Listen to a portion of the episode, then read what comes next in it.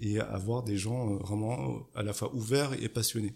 Et c'est ces deux, choses qui m'ont donné vraiment envie ensuite d'intégrer ce milieu professionnellement. Bienvenue sur la cerise sur le café.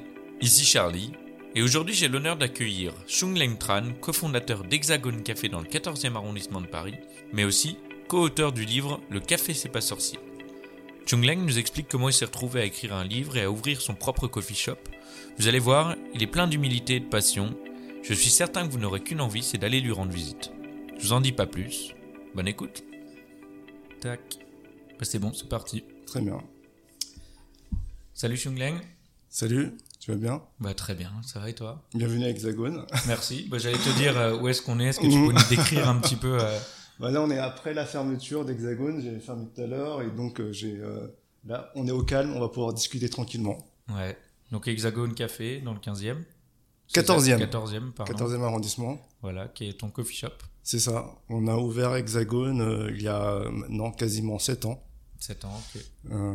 il n'y avait aucun coffee shop dans le 14e. Ouais à l'époque, on cherchait euh, justement plutôt rive gauche et plutôt 14e ou 15e parce qu'on voyait qu'il n'y avait pas de coffee shop encore à cette époque-là. Et on s'était dit que ce serait bien de venir dans un quartier pour euh, défricher un petit peu, pour euh, promouvoir le bon café. Hmm. Tu l'as ouvert, ce, ce, coffee shop, tu l'as ouvert seul? Non, j'ai trois associés. Euh, Stéphane Cataldi, David Laose et Sébastien Racineux. Ok, donc Sébastien Racineux qui est euh, ton collaborateur aussi pour le livre. Exactement, c'est avec lui que j'ai coécrit le livre. Et euh, Cataldi, c'est quoi Stéphane Cataldi, qui lui s'occupe de la torréfaction. Exactement, il s'occupe de la torréfaction en Bretagne. Mhm. Et David Laose, c'est un, ami que j'ai, qu'on a, on s'est tous rencontrés à travers le café. Hein. et lui, il est ingénieur dans la vie et passionné de café.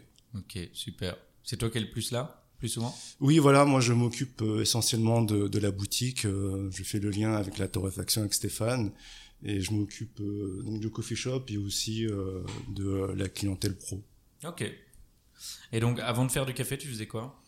Avant de faire du café, j'ai fait des études en sciences humaines, sociales, sociologie, anthropologie visuelle. ensuite, j'ai bifurqué, j'ai pas continué parce que je me suis inscrit en thèse en anthropologie, mais euh, je me suis dit non, là, je veux pas m'embarquer dans un truc, ça va être trop compliqué.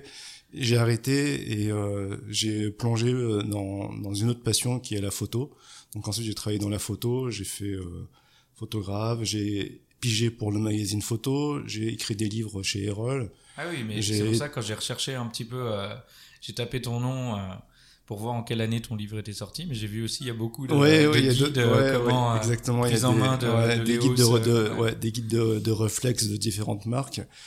Euh, j'ai aussi euh, bossé dans une photothèque euh, consacrée à la photographie culinaire. Après, j'ai fait de l'assistanat, photographie d'objets d'art. Euh, j'ai aussi fait des photos de mariage, comme beaucoup de photographes. On est un peu tous passés par là. Et, euh, et ensuite, et ensuite, je suis tombé dans le café. Comment? Euh, J'ai alors euh, le café, je m'y suis mis assez tard. Euh, avant, je pense comme beaucoup de monde, euh, je buvais du café dans les bars euh, pour parce qu'on se donnait rendez-vous avec des amis et que le café c'était quand même le produit le moins cher qui était vendu. Et donc je buvais le café, je trouvais pas ça très bon, je le sucrais, mais bon voilà, c'était plus pour passer un bon moment avec avec des amis pour discuter. Et après, j'ai commencé à boire du Nespresso que je trouvais moins mauvais que euh, que les cafés servis dans les bars. Après ça, j'ai un ami journaliste qui travaille pour le Courrier International, qui était parti trois quatre mois au Koweït et il saoulait son appartement. Il avait du matériel café. Il voulait pas le laisser dans l'appartement, donc il m'avait dit tiens, toi qui commences à t'intéresser au café, si tu veux, je peux te prêter ma, machine et mon moulin. C'est une Ronzillo Silvia et et le moulin, euh, c'était, euh, je me rappelle plus du nom, mais c'est le moulin qui est euh, de Roncillo qui était vendu avec la Silvia. Il m'a prêté ça et alors j'ai commencé à acheter des grains à droite à gauche et à m'intéresser, à chercher des informations sur les forums français. Il n'y en avait pas beaucoup français, surtout anglophones. Et à ce moment-là, il y avait des réunions mensuelles à Paris qui s'appelait le Frog Fight, qui réunissait euh, des baristas et des amateurs du café. Ça a commencé en 2010, je crois, et j'ai été à l'une des premières euh, euh, réunions qui était euh, qui se trouvait au bal. C'était le bal café. C'était un lieu euh, consacré à la photographie documentaire qui, qui avait ouvert dans le 18e. Et ils avaient un, un, restaurant attenant qui s'appelait Le Bal Café. Et, et, donc, ils avaient fait une, une, une de ces éditions de Frog Fight ici, donc à côté de chez moi. Donc, euh, j'y suis allé. Et fur et à mesure, chaque mois, et chaque mois, chaque Frog Fight, j'ai commencé à, à fréquenter Frog Fight et à commencer à, à rencontrer d'autres d'autres passionnés du café. C'est comme ça que j'ai rencontré euh, Sébastien et même Stéphane que j'ai croisé euh, des Frog Fights. Ok. Et ouais, là, ça m'étonne pas trop parce qu'il y a, il y a quand même beaucoup de. J'arrive facilement à comparer l'intérêt qu'on a pour la photographie et pour le Mhm. café parce qu'il y a énormément de choses techniques. Il y a aussi euh, le côté artistique, le côté Mhm. travail, recherche et, euh, et ouais, c'est assez similaire donc ça m'étonne pas trop. hein. Et, et là, vraiment, bon, le Frog Fight, ça a été très important à ce moment-là pour moi parce que j'ai aussi bien découvert un produit qu'une communauté. Ouais. C'était vraiment une communauté, ils étaient encore, encore plus petite qu'elle ne l'est encore euh, aujourd'hui à l'époque. Bah, 2010, Ouais. fin 2010, euh, début, tout début 2011.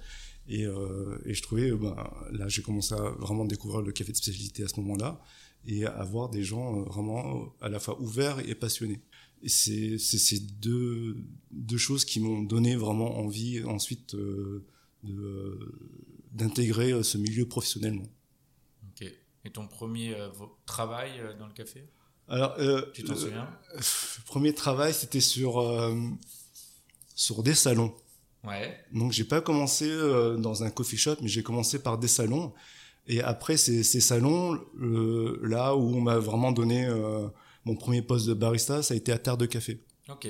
Et donc c'est parce que entre temps tu, euh, tu continues à travailler toi tout seul chez Alors toi voilà, tu- moi, à la base, moi, je suis, je me considère comme un home barista. J'ai vraiment commencé les- à apprendre sur le tas, de manière autodidacte, avec le peu de ressources que je trouvais à l'époque, aussi bien sur Internet ou en allant dans les quelques euh, coffee shops qu'il y avait euh, à Paris.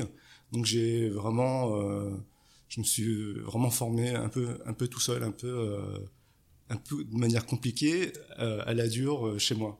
Ouais. Bon, en plus à cette époque-là tu n'avais pas autant de ressources. Non, non, non.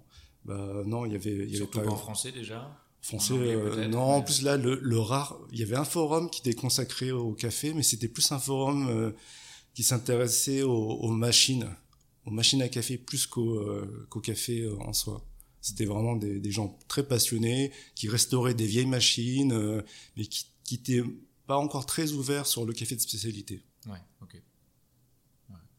Et donc après terre de café. Après, euh, Terre de Café, elle est, Et ils t'ont vu, vu bosser sur les salons, ils ont vu que tu bossais bien. Alors, ça s'est passé de manière très simple. Je suis, euh, c'était Pierre Jacques à l'époque Ouais. Qui m'avait dit, bah, essaye d'aller voir euh, Christophe Servel. Je pense qu'il qu'il cherche des personnes. Donc, euh, je suis allé euh, euh, à Blanc-Manteau. Je suis allé une première fois, il n'était pas là. Je suis allé une deuxième fois. Il était là. Je me suis présenté. Je lui ai dit, bah, je connais un tel, un tel. et il m'a dit, ok, bah tiens, il y a la machine qui est là. Fais-moi un cappuccino. C'était une machine semi-pro, une buse vapeur vraiment nulle. Donc j'ai réglé le café. Le, réglé- le café était pas bien réglé déjà. Donc j'ai réglé le café. J'ai fait euh, j'ai fait un capou, j'ai fait une tulipe. Il m'a dit euh, OK. Euh, pour l'instant, notre staff, on est on est déjà staffé, mais tu pourras commencer tel jour, tel jour. Et, euh, et c'est comme ça que j'ai euh, que, que j'ai intégré euh, Terre de Café. Super. À l'époque, il, il avait plutôt des vendeurs que des baristas. Donc, euh, je pense qu'il était content de voir quelqu'un qui s'intéressait au café et qui savait euh, faire du latte art. Et, euh, et j'ai- essentiellement travaillé à la petite boutique rue Rambuteau. Mais c'est marrant parce qu'aujourd'hui, ils sont quand même assez réputés pour leur café en boutique. Ah, bien sûr, mais Il y c'était... a toujours euh, cette partie boutique. oui, mais c'est- vente, euh, En 11 ans, les choses ont énormément évolué à Terre de Café. hein. Moi, quand j'ai commencé, c'était fin 2011. Euh, c'était pas du tout le cas. Mais en tout cas, moi, c'était une, une expérience très enrichissante. Je suis resté à peu près un an et demi. Mhm. Et euh, moi, en tant que barista, moi, au début, j'aurais voulu intégrer un, un coffee shop où j'aurais voulu travailler auprès d'un barista plus expérimenté pour apprendre. Simplement là, à à Rambuteau, je me suis retrouvé seul à gérer la boutique parce que c'est une petite boutique, on peut pas travailler à deux. Et, euh, et au final, c'était moi qui en savais le plus. Ouais. Donc j'ai dû continuer à me former un peu à la dure tout seul. Mais euh, je, je pense que c'était une très bonne école. Ouais. Euh, j'ai du coup j'ai dû euh, vraiment euh, creuser moi-même le sujet, euh, continuer à me former à la maison, aller voir ailleurs et essayer de l'appliquer euh, ensuite euh, à la boutique. Ok.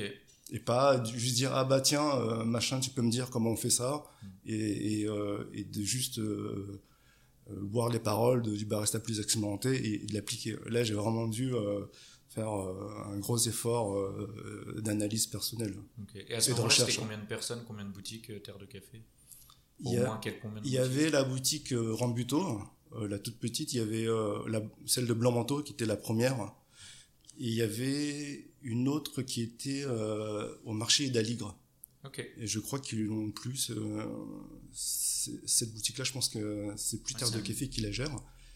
Et euh, quand, quand j'y étais, ils ont ouvert euh, deux autres boutiques, une à Batignolles et euh, une autre, je crois que c'était vers Le Pelletier, quelque chose comme ça. Mais ils l'ont pas gardé très longtemps, ça ça a pas pris là-bas.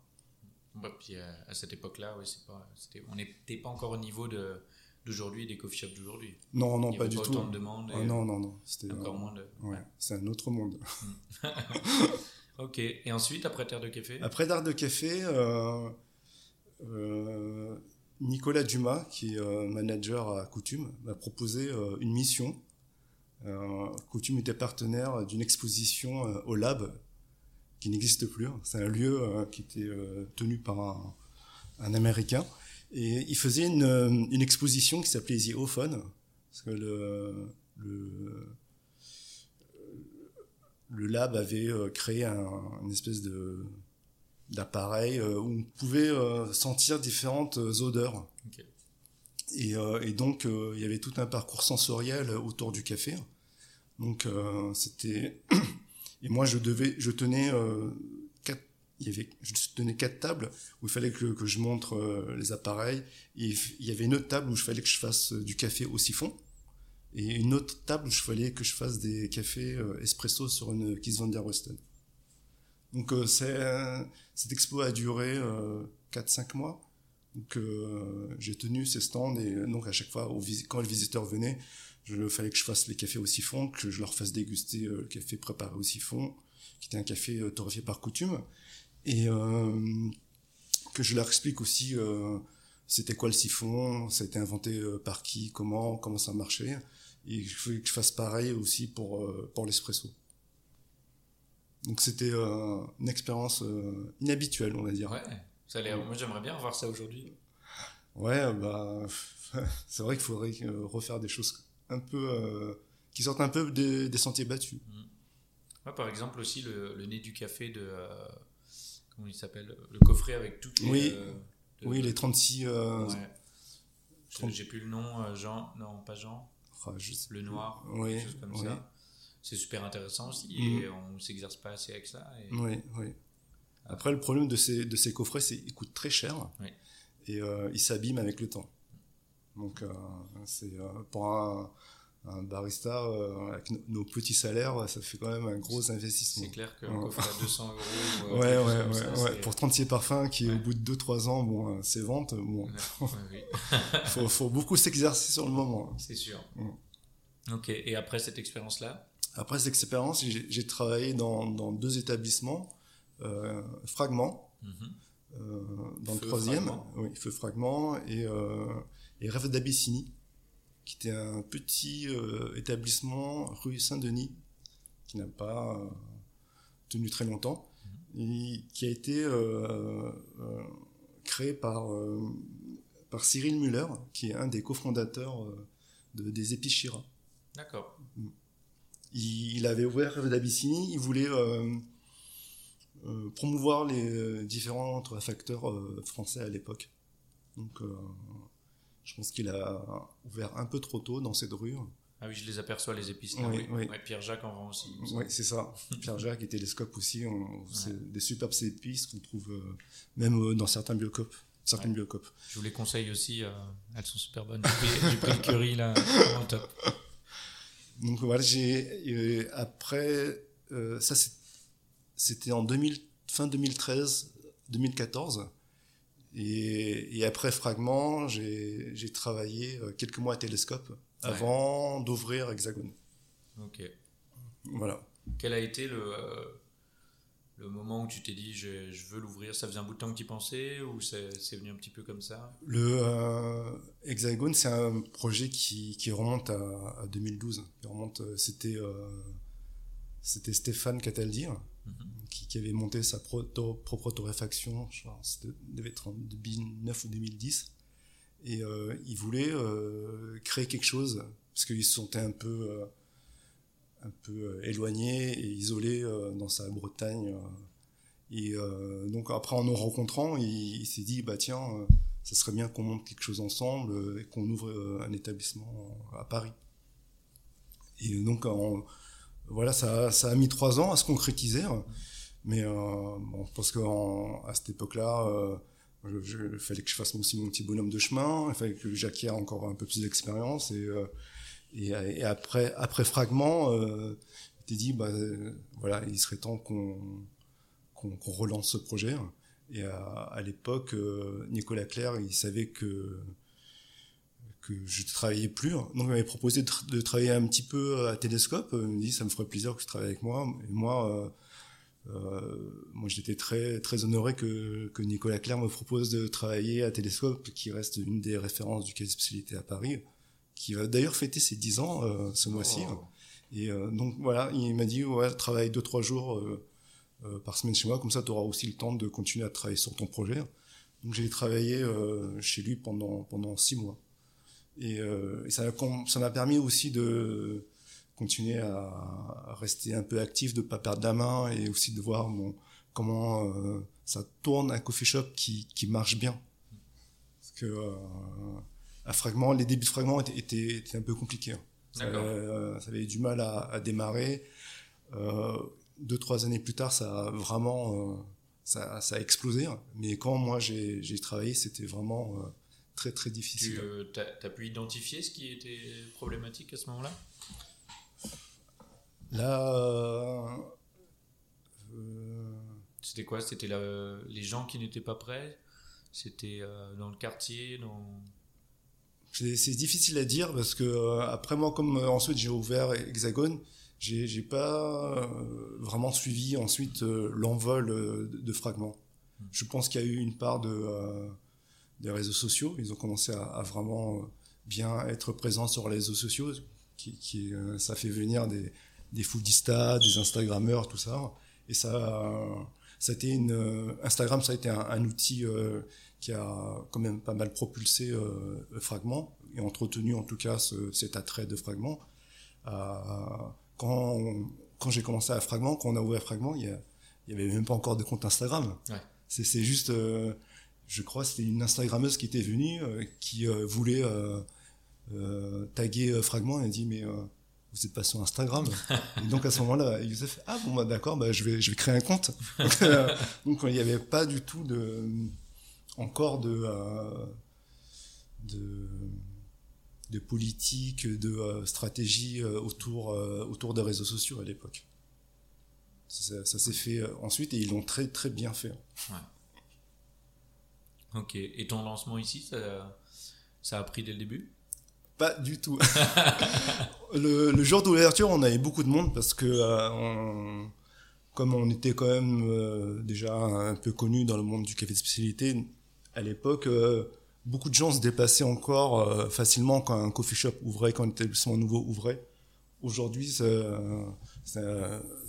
l'offre l'offre elle explosé, donc euh, on va moins facilement. Ah bah tiens, un tel a ouvert. Parfois, on a même du mal à suivre le rythme des, ouvertures, même si le Covid a un peu ralenti cette croissance. À l'époque, quand on a le, notre jour d'ouverture, il y avait plein de monde. Et le lendemain, quand j'ai ouvert seul, la journée, c'était un lundi, la journée était totalement différente et euh, je me suis senti un peu seul. Il y avait très très peu de clients et euh, on, s'est mis quelques mois avant de vraiment décoller. De fidéliser une clientèle. Ah, puis il doit y avoir un mélange de sentiments euh, immense entre le monde qu'il y avait la veille, Ah oui, euh, ouais. l'espérance que ça marche. Ah oui, oui. que- Bah, en tout cas, quand on a ouvert ici, c'était un peu un pari. Mm. Euh, on est dans un quartier euh, pas du tout touristique, un Mm. peu un peu périphérique. On vient pour venir ici, il faut vraiment avoir une bonne raison pour venir. Et, et comme en plus on était le seul, le premier coffee shop à ouvrir dans le coin, les gens n'étaient pas forcément encore habitués euh, à ce genre d'établissement dans, dans ce quartier. Et tu as commencé, est-ce que, euh, là je vois par exemple euh, pas de laptop, est-ce que ça a commencé comme ça ou est-ce que ça est venu Non, euh, euh, on était un peu naïf, peut-être, Ouais. mais quand on a ouvert, on n'a pas du tout euh, mis, on n'avait pas du tout de politique autour du Wi-Fi ou du laptop. On a dit, bah, on a, on a, on a le Wi-Fi, on va donner le Wi-Fi. Mm. Et euh, il y a des prises, les gens se branchaient, euh, et euh, donc les gens venaient avec leur laptop. On avait, Donc les gens à ce, à ce moment-là étaient peut-être plus habitués à ça, à des petits coffee shops où ils pouvaient travailler et boire un café que... Bah, je pense que ça, ça commençait. euh, moi, j'avais pas connu ça à, à Fragment euh, ou à Télescope ou même à Terre de Café, qui est une toute petite boutique. Donc, j'ai pas vu venir cette, euh, cette, cette vague de, euh, de clients qui, qui ont besoin de travailler dans des lieux, dans des coffee shops, qui, qui ont leur laptop sur le bras et qui aiment bien travailler dans des lieux tierces, pas chez eux, pas, au, pas au bureau, mais voilà, dans, dans des endroits différents où ils Mm. peuvent boire un café et, et être tranquilles. Ça, je ça on l'a- pas vu venir. C'est ensuite, on, Ouais. on a, on a, on a vite compris que euh, ça allait être euh, un peu problématique euh, à terme. Et en ouvrant, qu'est-ce que tu avais envie de faire de... C'était quoi l'idée de, ce coffee shop? Qu'est-ce que tu avais envie de proposer aux gens? Ou de leur faire découvrir? Tout simplement, bah, notre, euh, notre, notre philosophie, notre, notre envie de promouvoir le café spécialité. De- on- quand on a ouvert, on a ouvert, on avait juste deux cafés. On avait un café pour espresso et un café pour filtre. Un- L'espresso, c'était un café brésilien, plutôt euh, assez consensuel, plutôt rond, chocolaté. Et euh, pareil, le café filtre, euh, c'était un café de Bolivie, qui était aussi avec euh, une acidité assez, assez ténue, un café assez doux. Donc euh, on voulait vraiment euh, faire venir les gens au café de spécialité, mais de manière, euh, manière douce. Elle est euh, vraiment en- petit à petit. On a commencé avec des cafés qui sont, on s'était dit qu'il y aurait un peu plus euh, de facilité à plaire. On n'avait pas commencé avec un Kenyan ou, un- Éthiopien naturel, des choses comme ça. Il fallait qu'on y aille pas à pas. Donc on- au fur et à mesure, on a commencé à rentrer d'autres d'autres cafés et on a commencé à, à faire découvrir d'autres profils aromatiques, des trucs un, un peu plus acidulés, d'autres un peu plus euh, un peu plus punchy. Donc euh, on y allait vraiment euh, par euh, par petites touches, sans forcément dire voilà nous le café qu'on vous propose, vous allez voir, ça va être, on n'avait jamais bu ça de vous. Non, on disait rien, on dit voilà. euh, buvez cet espresso, dites-moi ce que vous en pensez. On y allait de manière, de manière humble. C'est toujours difficile, je trouve, de, de commencer le discours en parlant de café de spécialité euh, et de l'aborder directement. moi, je, la plupart de mes, de mes clients ici, euh, je leur ai jamais parlé de café de spécialité.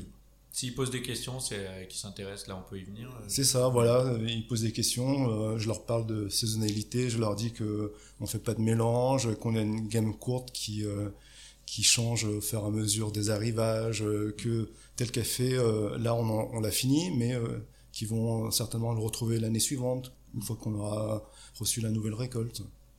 C'est plus sur ces, sur ces critères que je vais leur parler de, de nos cafés, Hmm. et pas café de spécialité. Ouais. T'emploies- Est-ce que tu emploies, toi, beaucoup ce terme du café de spécialité? Pas, pas, pas vraiment. Hmm. Pas vraiment. Sur ta devanture, il y a écrit quoi? Je me... je- Sur la devanture, euh, il y a écrit, euh, je crois qu'il y a écrit coffee shop torréfaction. Ok. Euh, je suis pas sûr. Non, il n'y a pas écrit café de spécialité. Ouais. Donc, je pense que c'est un terme qui parle pas trop français. Pas encore, peut-être. ouais, ou- Pas encore. après, c'est vrai que entre entre gens du café, on, c'est plus entre gens du café qu'on emploie ce terme finalement. Oui, oui, clairement. Moi, avec mes clients, je ne parle pas de ça. tu parles pas des scores et de la SCA Non, après, si y a des clients qui, euh, qui demandent, oui, je vais, je vais, leur, je vais leur, leur expliquer, mais euh, euh, le matin, quand, quand j'ai mes premiers clients, c'est des, souvent c'est des parents d'élèves. Ils ont, ils ont déposé leurs enfants, ils viennent prendre un café avant d'aller travailler. C'est pas avec eux que je vais parler de, de café de spécialité. Pourtant, c'est des gens qui aiment le bon café. Ils aiment le bon café, mais euh, ils, voilà, ils retrouvent d'autres parents, ils discutent d'autres choses. Euh, et euh, moi, je laisse déguster leur café tranquillement. Ok. Et, et, du coup, à part ces parents-là, le midi, t'as qui comme clientèle? J'ai des gens qui travaillent dans le coin. Mhm.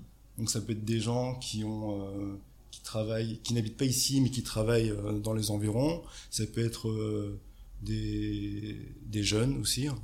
des quelques férus de café. Hein. Parfois, ça peut être des, aussi des touristes qui ont pris un Airbnb dans le coin et qui qui regardent sur Google, ils cherchent où trouver un bon café mhm. dans le quartier de Pernity et ils viennent ici. Mhm. Et, ça peut être aussi parfois euh, mais, euh, des commerçants euh, du coin. Est-ce que tu as, on, en parlera après mais, hmm? de ton livre, mais est-ce que tu as des, touristes qui viennent juste ah, parce qu'ils ont lu ton livre et que. Qui ont lu mon livre Et qui viennent te voir? Ça arrive très rarement quand même. Ouais. ouais. c'est plutôt parfois des, comme le livre il a été traduit dans différentes langues, moi mais euh, du coup mes exemplaires d'auteur je les ici sur la machine. Mm. Donc parfois ça peut être des des, euh, des, gens ils voient les livres ah bah tiens euh, le livre il est en coréen c'est des coréens ils vont le prendre ils vont le feuilleter mm. et ils vont me demander ensuite si, si je le vends. Mm. Je lui fais ah non ça c'est je le vends pas c'est mon exemplaire mais vous pourrez le trouver en Corée. ok mais du coup on, bah, on peut en parler maintenant. Donc, tu as écrit un livre qui s'appelle Le café, c'est pas sorcier. Tout à fait. Justement. Euh, avec, Sébastien, Racineux. Mm. Euh, comment c'est venu? C'était. Euh, je travaillais à Fragment. Mm. Et Sébastien, il savait que j'avais déjà écrit quelques livres, mais sur la photo. Mm. Et lui, il, il, a... travaillé avec toi sur quelques bouquins de photos, non? Non, pas du ah tout. Ah non, non, c'est sur un autre livre encore. Et Sébastien, il, a, il, tenait un blog qui s'appelait Espressologie. Ouais où euh, il alimentait euh, régulièrement d'articles très intéressants. Et avant ça, il avait aussi euh, écrit des articles, notamment pour Maxi Coffee. Mm-hmm. Et donc, il, il, aimait bien écrire sur le café. Donc, il m'avait dit, bah tiens, ça serait bien qu'on fasse quelque chose ensemble, par exemple un livre. Ce serait mieux qu'on écrive un livre ensemble. Donc, on a commencé à, à réfléchir là-dessus. Et donc, moi, moi, je lui avais dit, si on écrit un livre sur le café, euh, ce qui serait bien, c'est comme nous, tous les deux, on est, on est des baristas, ça serait qu'on qu'on prenne euh, le chinois inverse de la plupart des livres euh, sur le café. Parce qu'à ce moment-là, il y avait quoi comme livre sur le marché? Il y avait quoi? En 2014 Je me rappelle plus très bien. Ça, je ne saurais pas te dire, en 2014. Mais, pas beaucoup d'ouvrages en français, j'imagine. Ouvrages en français, des vieux, des vieux livres plutôt. Et euh, la plupart des livres, ils, ils allaient de, de, de l'arbre à la tasse. Donc on commence euh, sur, des, euh, sur la botanique, sur l'agriculture, et ensuite on va jusqu'à la tasse. Et moi j'ai dit à Seb, mais nous si on s'est intéressé au café, c'est pas par la botanique, c'est pas par l'agriculture, c'est parce que on a on a flashé sur la boisson, sur la tasse, et c'est d'abord ça qui nous a intéressés c'est bah tiens pourquoi ce que je bois là c'est bon mm. donc euh, donc c'est sur euh, comment extraire euh, comment préparer un bon café mm. donc je lui ai dit il faudrait que si on écrit un livre il faudrait qu'on prenne ce chemin plutôt c'est de la boisson et ensuite quand tu t'intéresses de plus en plus et tu remontes le fil d'Ariane vers vers la plante donc je lui ai dit donc il faudrait qu'on garde ce chemin là donc ça, on l'a, on l'a gardé. Il y a cette trame, mais elle, est pas forcément hyper prégnante, mais on l'a quand même gardée. Mhm. Donc euh, le livre, grosso modo, on va parler euh, de l'espresso, du filtre, comment préparer ces deux, euh, ces deux méthodes, et ensuite la torréfaction, et après plus la botanique mhm. et les pays producteurs. Pour ceux qui connaissent pas le livre, c'est, enfin, comme je te dit tout à l'heure, moi, ce livre, je l'ai acheté à Lyon, chez Moxa. J'étais de passage là-bas pour un ami. Et, et je l'ai acheté là-bas. Et c'est, il est vraiment super parce qu'il est vraiment abordable pour tout le monde, qu'on connaisse ou pas le café. Même encore aujourd'hui, ça m'arrive de le feuilleter parce qu'il reste quand même assez pointu. Et vraiment super, facile à lire. Et, ça donne justement, comme tu dis, ça, ça donne envie d'y aller parce que c'est pas. On y va dans le bon sens on y va euh, en comprenant ce qu'on fait. Et par exemple aussi, quand on parle de terroir, ben, c'est plutôt vers la fin du livre et c'est un peu plus euh, difficile à ingérer, dans le sens où il y a énormément, énormément d'infos. Euh, mais du coup, super simple à lire. Et ça m'a appris beaucoup de choses et je connais plein de gens qui ont commencé par là. Et dès que quelqu'un me pose des questions sur le café, s'il y a des ouvrages, je dirige toujours, et je te connaissais pas à ce moment-là, j'ai toujours dirigé vers ce livre-là parce que pour moi, c'est euh, il y a des ouvrages, euh, le World Atlas de Hoffman, euh, il, est, il, est, très bien, mais c'est toujours plus difficile à lire en anglais qu'en français, quand on est francophone. Mm. Et donc, je dirige vraiment toujours les gens vers ce livre-là. Et, et tous les gens m'ont toujours fait d'excellents retours. merci. Et voilà, et Seb, Seb et moi, quand on a eu l'idée de ce livre, c'était aussi de se dire, bah tiens, nous on a galéré quand on a commencé le café, il y avait très peu de ressources, tout ça, donc on voulait vraiment faire un livre où il y aurait un peu euh, les, les, bases qui retrouveraient euh, tout dans un livre pour commencer. Et, euh, et, ensuite, bien sûr, on peut aller beaucoup plus loin, mais au moins qui, qui partent avec de bonnes bases. Et on a eu de la chance de travailler avec Marabout là-dessus. Parce qu'au début, on s'est dit, bon, c'est bien, on fait un livre, mais on fait avec qui ouais. Chez qui hein Et, et le, le, hasard fait bien les choses parce que le, Emmanuel Levallois, qui était directeur de publication chez Marabout, à l'époque, avait déjà contacté Seb deux trois ans avant pour euh, pour faire un livre. Et euh, finalement, ça s'était pas concrétisé, peut-être parce que euh, avaient considéré que le marché n'était pas encore mûr, que c'était trop tôt, tout ça.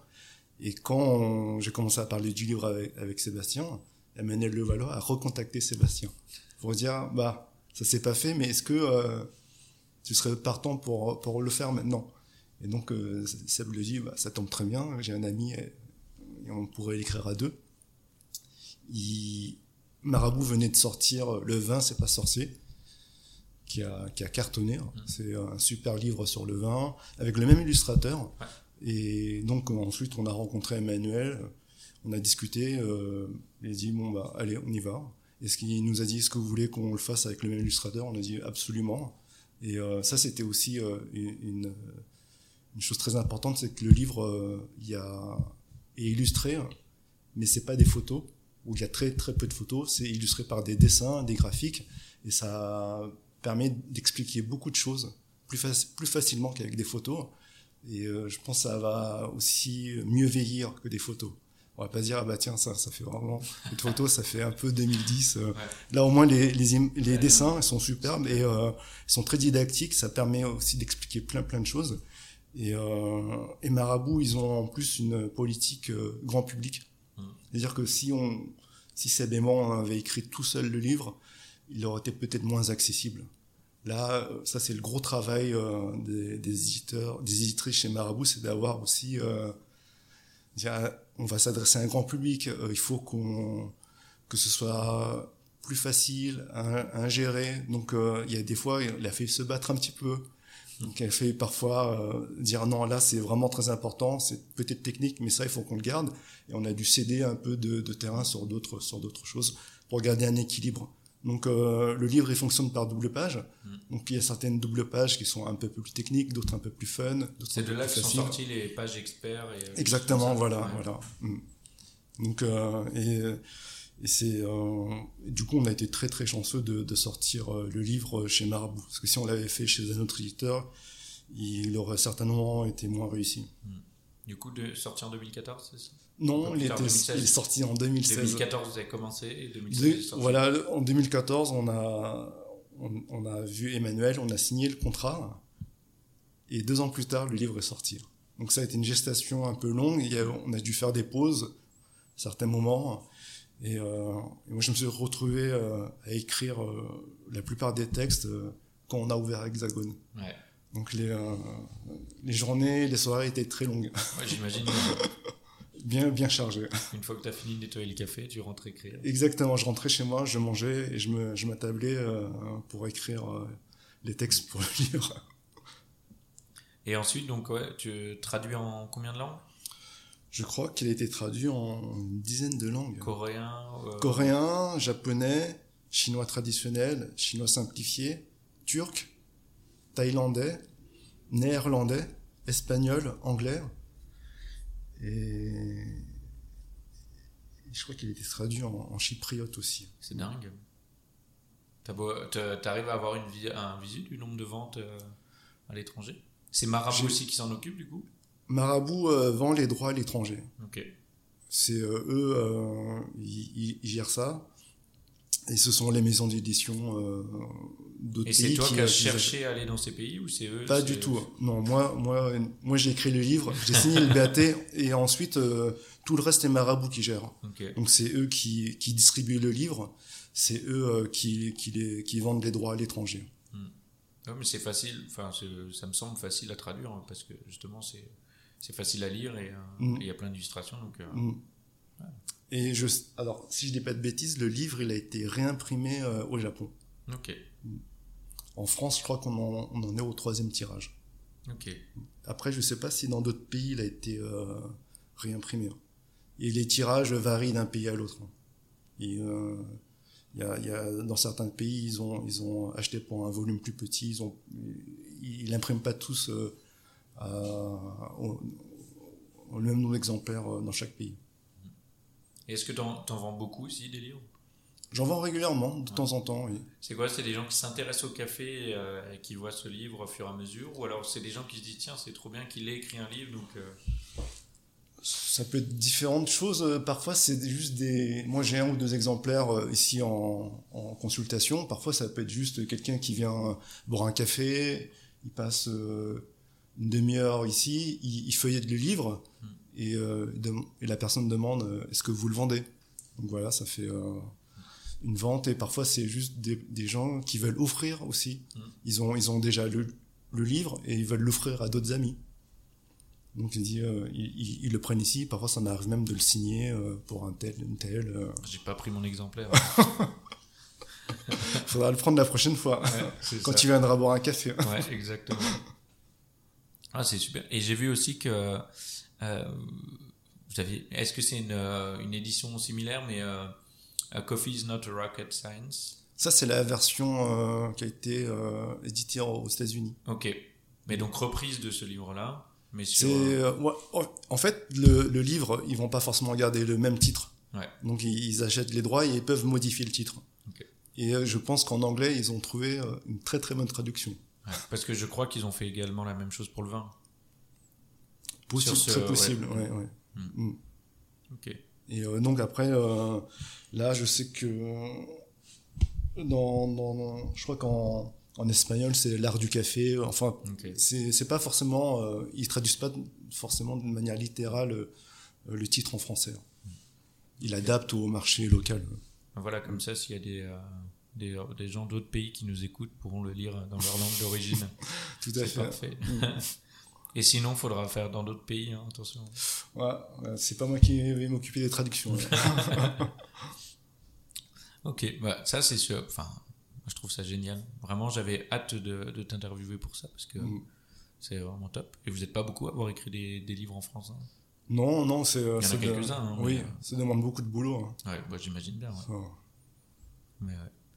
Et euh, du coup, aujourd'hui, euh, aujourd'hui, tu, se- tu proposes toujours deux espressos, enfin un seul espresso. euh, Non, là aujourd'hui, la, la gamme s'est élargie, même si on propose toujours un seul espresso à la dégustation euh, sur place. On va tourner, on va changer environ toutes les deux semaines. Ok. Et pour le filtre, tu proposes, tu proposes quoi en général?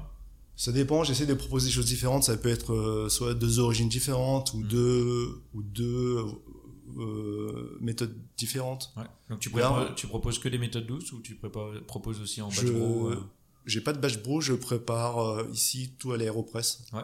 Donc euh, quand quelqu'un commande un café filtre, je prépare à l'aéropress. Mm.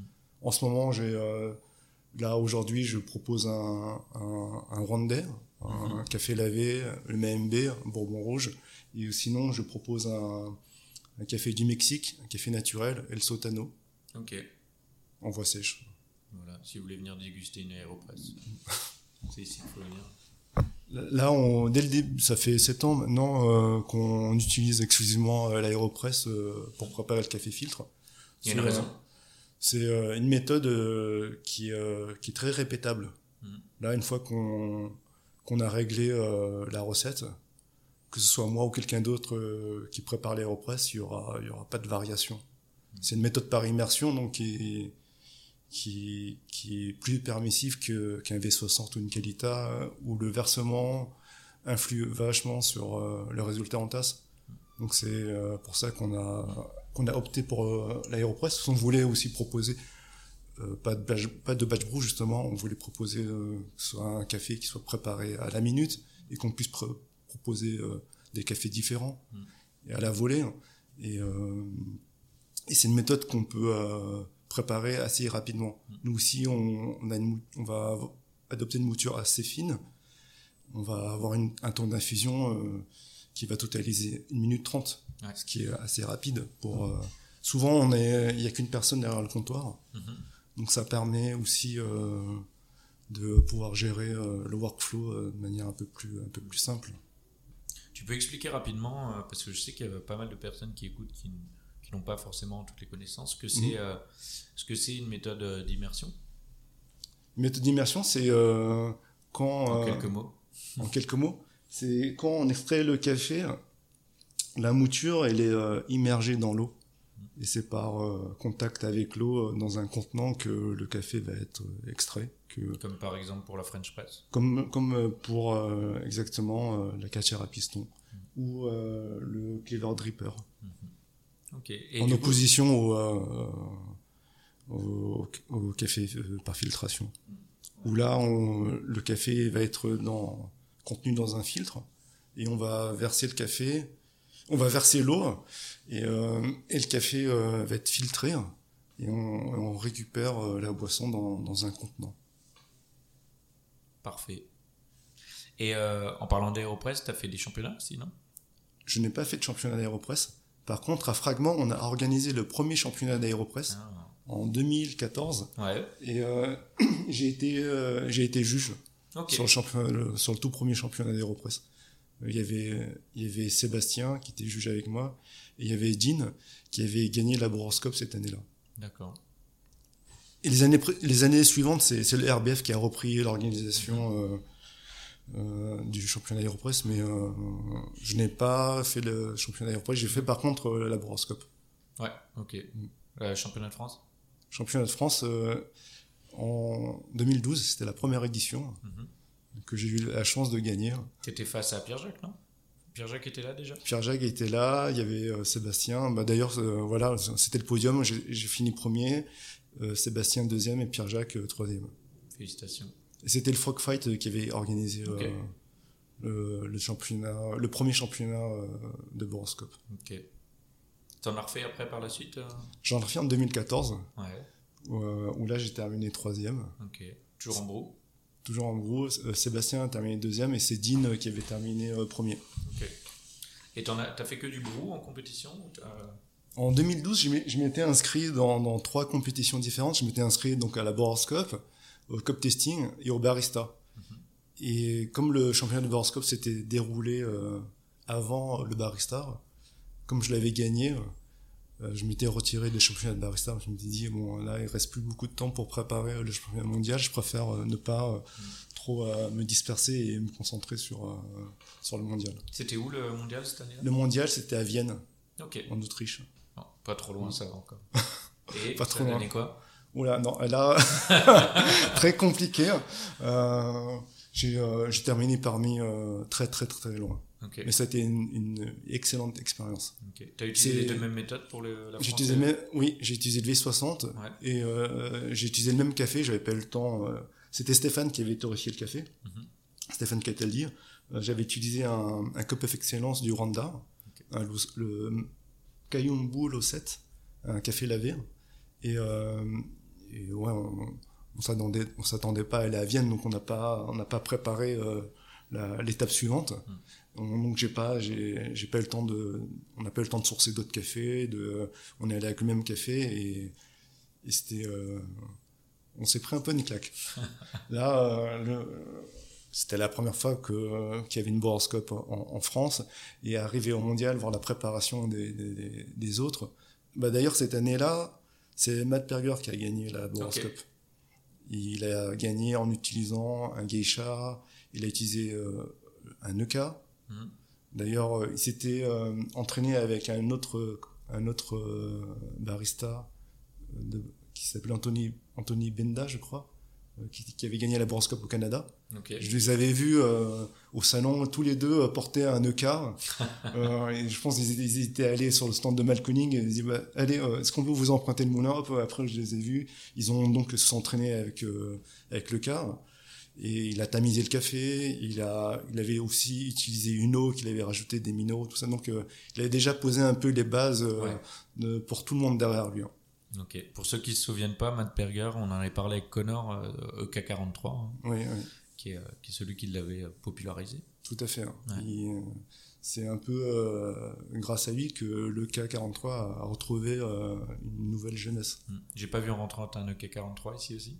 Oui. oui. Maintenant, on compte, on compte, plutôt les coffee shops qui n'en ont pas plutôt que la Non, là, c'est devenu un, un, standard. Hein. Hmm. Là, la plupart des coffee shops l'utilisent. D'ailleurs, c'est assez marrant. Mon, un de mes, euh, mes, cousins, qui va certainement écouter aussi ce podcast, qui ne connaît pas grand-chose au café, il m'a dit Merci, j'ai appris plein de choses. Euh, et il a dit J'ai dû taper EK43 sur euh, Google pour savoir que c'était pas une mitraillette. Donc, Loïc, si tu nous écoutes. voilà. Et, mais ouais, ouais, enfin, franchement. Et derrière, t'en as, en as refait encore ou pas? Ou alors, ça c'est. Il y a un moment où t'as arrêté les compétitions? J'ai juste fait je me suis arrêté en 2014. En 2015, avec Sébastien, on a hésité, euh, on s'était inscrit, mais comme on était euh, en train de monter Hexagone, on s'est dit on, laisse tomber. Hexagone plus un, un bouquin, etc. Non, ça, faisait, trop là. Non, non, on va. En plus, c'était à Lyon, donc euh, c'était compliqué. On a préféré annuler et, se concentrer sur sur la préparation, les travaux, l'ouverture d'Hexagone. Et toi, la torréfaction Hmm? La torréfaction, ça t'en as fait euh, Ça t'intéresse? À l'époque, euh, quand j'ai commencé à m'intéresser au café, j'avais acheté un, petit torréfacteur domestique. Le, le Géné, c'est pas, pas génial hein, comme torréfacteur, mais euh, voilà, j'ai fait quelques broches dessus, mais je trouve que c'est très intéressant, mais c'est pas fait pour moi. Ou je suis pas fait pour la torréfaction. Et aujourd'hui, vous êtes combien chez Hexagone? À travailler euh, quotidiennement J'ai euh, j'ai un barista à temps complet mhm. et, euh, et, de temps en temps j'ai un extra. Je travaille en toute petite équipe. On est ouvert du mardi au dimanche, fermé le lundi. Ok. Juste de fermeture. Oui, il faut se reposer un petit peu quand même. Ça permet aussi, parfois je viens le lundi, ça me permet de cligner, de faire des choses. si j'ai besoin de, ou même de cuper, ou choses comme ça, je, je peux le faire le lundi. Et du coup, tu as toujours travaillé uniquement avec euh, les torréfactions de Sébastien? De, Stéphane, À Hexagone, oui. Parce que comme on a, on a ouvert, euh, qu'il est, euh, qu'il est associé dedans, donc on est coffee shop torréfaction. Ouais. Donc après, moi, j'essaye, hein, bien entendu, d'aller dans les autres coffee shops, de, de goûter des cafés d'autres torréfacteurs. Euh, ça reste important pour moi de, goûter, euh, de goûter ailleurs. Je trouve ça super intéressant, le côté Pierre-Jacques, où justement lui, il teste tout, euh, des, des, centaines et des centaines de facteurs différents. Mm. c'est intéressant aussi de travailler avec ces cafés et, et, de pouvoir faire un retour direct à la torréfaction. Et, mm. donc bah, c'est, c'est, deux modèles économiques différents. Exactement. C'est, pas du tout les mêmes implications. Mm. Tu as combien de références en vente en ce moment, euh, là, j'en ai 5 en filtre, j'en ai 3 en espresso, plus un DK. Hmm. Ok. Voilà, une gamme, une gamme assez courte. Et parfois, euh, en fonction, bah, si on est entre, euh, entre, on est en train de finir le stock et on n'a pas encore les nouveaux cafés, ça peut, ça peut rétrécir un peu plus. Ok. Il n'y a pas beaucoup de torréfacteurs qui vendent du DK. Hein? Enfin, il n'y en a pas tant. Non, non. après, il y en a peut-être qui, qui, le font pour leurs clients pro. Sans, sans le vendre à leur clientèle de particuliers. T'en vends beaucoup? J'en vends un peu. Mm. D'ailleurs, quand on a ouvert, on n'avait pas de DK. On a ouvert sans DK, mais euh, je me rappelle les premières semaines, il y avait euh, des gens qui entraient, qui venaient euh, découvrir notre établissement, qui nous demandaient est-ce que vous avez eu des cas? Je disais non, bah, dommage, ils repartaient un peu déçus. Et il me que- après, après avoir vu quelques personnes comme ça repartir, on me dit bah, c'est dommage euh, de ne pas leur proposer un, un bon DK si, si, si- si- c'est des personnes qui ne qui vont pas revenir. Donc, euh, du coup, on a commencé à, à proposer à proposer du DK. Donc, parfois, vous avez des, on a des gens qui viennent boire un DK parce que des femmes enceintes ou des personnes à passer après 15 heures, ils, ils veulent plus boire de café. Mais euh, donc, qui, qui découvrent le café de spécialité euh, via le DK. donc, tous les chemins, c'est aussi une bonne porte d'entrée. Mm. Parce que euh, dans tous les cas, ça reste un café de spécialité, euh, même si la décaféination euh, déstructure un petit peu le grain, ça restera euh, mille fois meilleur que n'importe quel déca servi dans un bistrot. Mm. Peut-être que même l'écart est encore plus grand entre un, un café, un café non décaféiné d'un coffee shop et un café non décaféiné d'un bar. Ouais. Pour comprendre comment des cafés on fait pour enlever le café, la caféine d'un café, il faut acheter le bouquin. le café, c'est pas sorcier. c'est expliqué dedans. Donc euh, là, on a des clients qui, euh, qui sont contents de trouver, trouver du DK. Et on a aussi, bah, dans notre clientèle pro, euh, certains établissements qui, qui prennent aussi du DK. Ok. Et tu proposes à manger aussi ici? On propose juste euh, des douceurs. Ouais. C'est un euh, joli mot ça pour décrire. J'aime bien. quelques viennoiseries, quelques Ouais. pâtisseries. Ok, parfait. Ok. On, euh, on a, on a différents euh, fournisseurs pour les, pour les pâtisseries. Mhm. Et, euh, et à la belle saison, on propose aussi euh, des desserts glacés japonais, Oh, des kakigori. je connais pas. C'est, euh, j'ai découvert ça euh, au Japon il y a quelques années quand j'y suis allé, et, euh, et j'avais adoré. Là-bas, l'été, il faut savoir qu'il fait très chaud, très humide, et donc euh, quand on mange un kakigori, euh, c'est très très désaltérant. Ok. C'est, euh, c'est un dessert glacé, comme je dis, et c'est, euh, c'est on, on a une machine dans laquelle on insère un bloc de glace, Ok. et on a, on a une lame qu'on on va régler l'inclinaison de la lame pour raser plus ou moins finement le bloc de glace. Ça va faire des copeaux de glace, comme de la neige. Et euh, ensuite, on va agrémenter de les concentrés, euh, des coulis de fruits, euh, de sirop, choses comme ça. Et euh, ça fait une espèce de, de, de, de glace un peu, un peu particulière. Et c'est très rafraîchissant. Ok. Ça me fait penser, c'est peut-être. euh, euh, il y a quelques années, il y avait beaucoup de vidéos de ça sur internet où euh, ça ressemble à des gens qui travaillent sur des tonneaux glacés et qui grattent et qui font des petits rouleaux. Non, c'est différent. C'est encore différent, C'est encore différent, oui. oui. C'est encore différent. Ok. Et euh, on a commencé à proposer ça en 2019. On fait ça que justement euh, à la belle saison pour, euh, pour faire venir aussi, euh, pour donner une autre raison euh, à la clientèle de venir euh, l'été euh, à Hexagone. Quand, euh, quand il fait trop chaud, les gens n'ont pas forcément envie de boire euh, un café filtre ou un cappuccino. Et, euh, et c'est une alternative qu'on leur propose ici. Bah là, tu m'as donné envie de venir. hein. Je reviens à la belle saison, c'est sûr. Donc en général, on commence ça euh, en fonction des températures fin mai au début juin. Ok. Parfait. Et, et là, et là je vais travailler avec, avec des fruits de saison. On va avoir quelques parfums qui vont rester fixes, comme le matcha. Ou euh, l'année dernière, j'ai commencé avec la pistache, donc euh, ça, ça, ça j'ai pas de problème de, de saisonnalité, on va dire. Mais après, euh, je commence en général la saison avec la fraise.